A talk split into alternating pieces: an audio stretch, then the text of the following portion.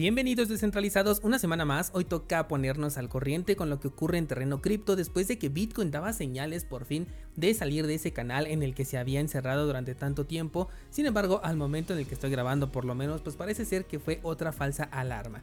Mientras tanto un proveedor de servicios en la nube hace que decenas de proyectos puedan perder parte significativa de sus nodos validadores y también le vamos a dar seguimiento al caso de MTGOX y los supuestos 140 mil bitcoins que iban a inundar el mercado en el mes de agosto.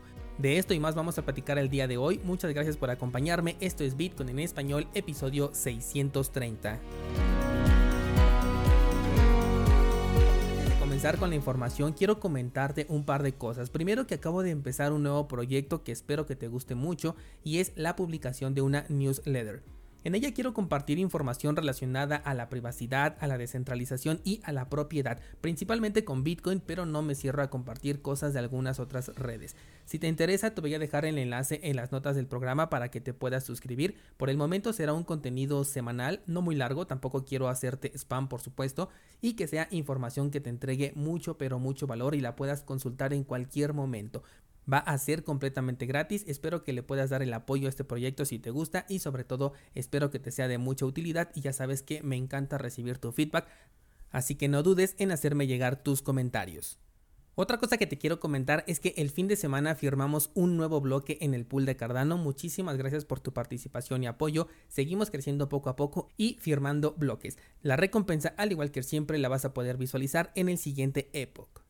Por último te comento que el día de mañana toca análisis cripto. Ustedes eligieron a Syscoin, que es un proyecto que busca juntar lo mejor de Bitcoin con lo mejor de Ethereum y en este análisis te voy a decir si lo consigue o no y por qué razones. Mañana lo publico en cursosbitcoin.com. Esta semana terminamos también con el curso de privacidad con Monero, o sea que la próxima semana iniciamos nuevo curso. Así que disfruta de todo este contenido que estoy creando para ti y espero que te sea de mucha utilidad. Ahora sí, vámonos con la información. Ayer te comentaba sobre los proyectos que se podrían beneficiar con la salida del merge.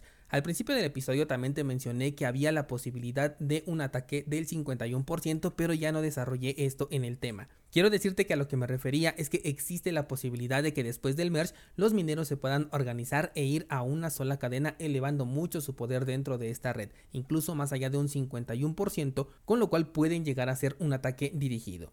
Este escenario es creo de los menos probables, pero finalmente es una opción que también hay que considerar, sobre todo si estamos hablando de terreno especulativo, que es de lo que se trató el episodio de ayer, de posibles situaciones que podríamos aprovechar de manera especulativa. Ahora, a raíz de este episodio, me comenzaron a preguntar cuál sería el caballo al que le apostaría de las opciones que te comenté el día de ayer a lo cual quiero reafirmar que estoy en una etapa de reducción de mi portafolio a únicamente tres proyectos que son Bitcoin, Monero y Cardano, por lo que por más FOMO que pueda sentir, porque no te miento al decir que está presente, mantendré mi estrategia. Además por el momento no cuento con muchas municiones como me gustaría, por lo que lo poco que tengo pues no lo quiero arriesgar en proyectos cripto después de todo lo que hemos estado viendo y sobre todo con lo que vamos a platicar el día de hoy. Vamos ahora a retomar el tema de MTGOX, que es este exchange que fue noticia en 2014 por ser el primer hackeo importante del entorno cripto, de donde se sustrajo una cantidad millonaria en Bitcoin, dejando a muchas personas sin acceso a su dinero. Y ya era una cantidad millonaria en 2014, imagínate cuánto valdría el día de hoy. Y es que hace un par de semanas yo te comentaba del rumor de que esta empresa por fin después de 8 años podría pagarle a sus usuarios el dinero que les debía, lo cual generaba algo de food porque se habló de 140 mil bitcoins que podían llegar al mercado de un momento a otro. Y considerando que fue una compra que se hizo en 2014, aún con el movimiento bajista actual de bitcoin, las ganancias serían considerables como para evitar la tentación de vender y esto podría provocar una caída en el mercado.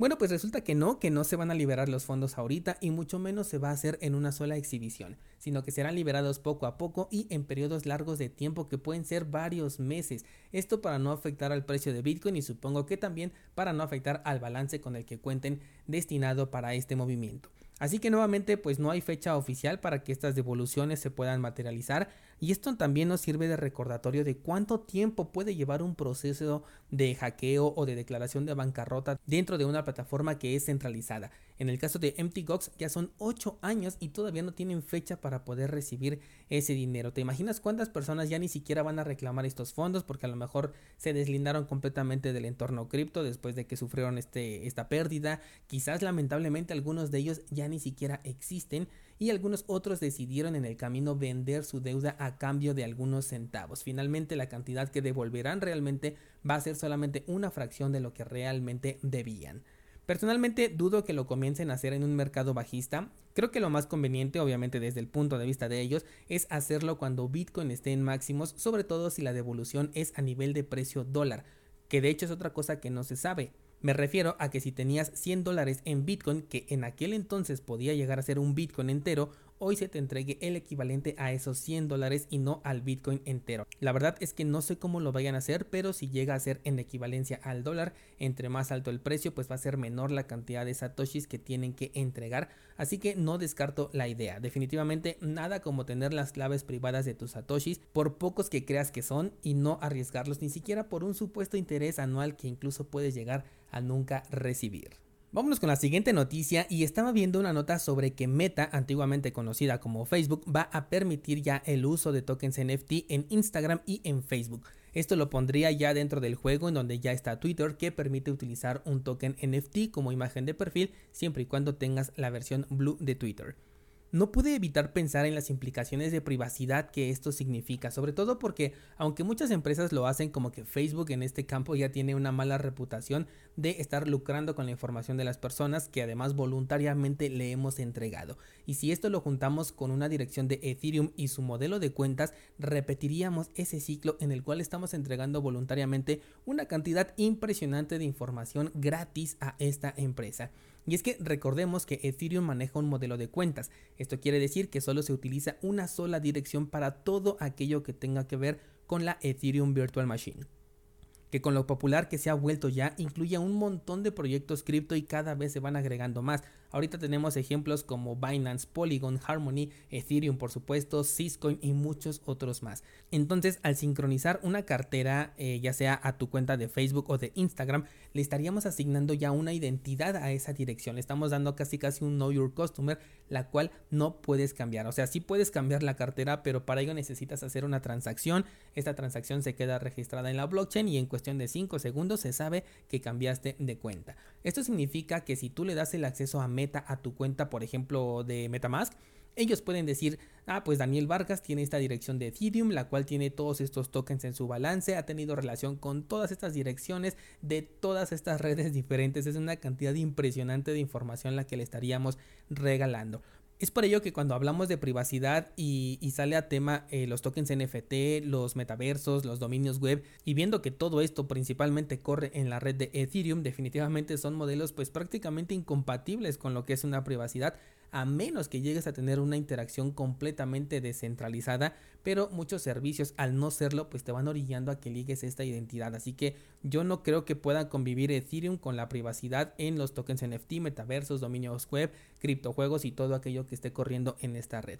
Por ejemplo, te comentaba también hace poco que me iba a poner a investigar un poco más sobre los dominios de Ethereum entonces decidí comprar mi dominio cursosbitcoin.eth, lo cual suena incoherente, pero bueno, dije, si voy a comprar un dominio y en el futuro se le puede dar un uso, porque en este momento no se pueden usar para nada, lo mejor es que sea uno que realmente me sirva. La cosa es que para ello creé una nueva cartera de Ethereum, hice mi compra de este dominio y como todos ustedes saben que Cursos Bitcoin es, llamémosle una marca que está ligada a mi persona, pues si yo utilizara esa cartera podrían ustedes conocer todo el historial de mis movimientos, los tokens que almaceno, las direcciones con las que interactúo, cuánto balance tengo, todo sería prácticamente público. Digo, conforme estoy casi 100% fuera del entorno de Ethereum y solo lo utilizo para experimentos, pero el punto es que si tú eres una persona pues común, o sea, no eres una empresa pública y utilizas esta clase de servicios que están ligados a un sistema de cuentas como el de Ethereum, tu privacidad es prácticamente nula porque lo más seguro es que una vez que tienes alguno de estos servicios ya sea dominios, NFTs, metaversos o todo eso, pues quieras interactuar con este mundo digital y ver qué opciones te, te está ofreciendo, ¿no? Porque por algo estamos experimentando y gracias a ello, quizás voluntariamente o quizás por algún error, terminaríamos ligando la identidad de una u otra manera a esa dirección de Ethereum. Así que bueno, tú sabrás si cuando los NFT estén disponibles en tu cuenta de Instagram o de Facebook decides utilizarlos y darle acceso a Meta a toda esta información. Por último, te quiero comentar que un proveedor de servicios en la nube que se llama Hetzner ha reafirmado que dentro de sus términos y condiciones claramente se especifica que no se pueden utilizar para el alojamiento de servicios cripto de cualquier tipo y esto incluye nodos validadores. Esto es una pequeña bomba porque le afecta a un montón de proyectos cripto, sobre todo aquellos que son insostenibles sin el uso de servicios en la nube, como por ejemplo Ethereum o Solana.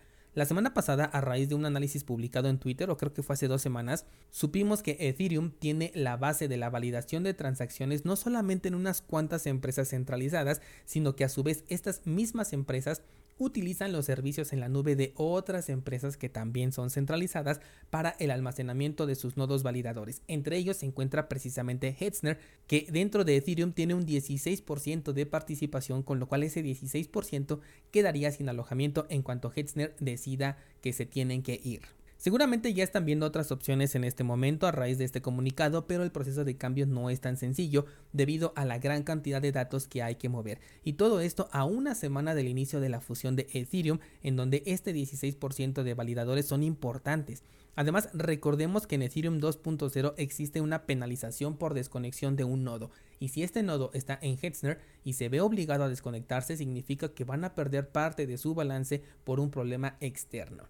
Ethereum no es el único afectado, de hecho, Solana tiene el 20% de su red con este proveedor, Cardano tiene el 11%, Syscoin, que por cierto mañana subo análisis completo de este proyecto, te adelanto que tiene un 31% de sus validadores con este mismo proveedor, e incluso Bitcoin tiene un 7% de sus validadores. Ahora, la diferencia entre estos proyectos y Bitcoin, o por lo menos Ethereum y Solana, es que ellos tienen que buscar otro proveedor en la nube porque no les resulta una buena decisión hacerlo con equipos propios sin depender de un tercero. Porque, por ejemplo, en Solana los requerimientos técnicos son demasiado altos y en Ethereum el tamaño de la blockchain y su constante crecimiento hacen que sea inviable sin una solución en la nube. Mientras tanto, estos validadores de Bitcoin que tienen sus nodos en este proveedor de, en la nube pueden bien decidir correr sus nodos desde una computadora con bajas prestaciones y a un costo incluso menor del que pagarían con servicios en la nube. ¿Por qué? Porque finalmente en la nube se paga una membresía mensual y en físico solamente te tienes que ocupar del consumo eléctrico que puede ser tan bajo como lo que pueda gastar un equipo Raspberry Pi que si los conoces son equipos muy pequeños al que únicamente le vas a conectar un disco duro y al internet.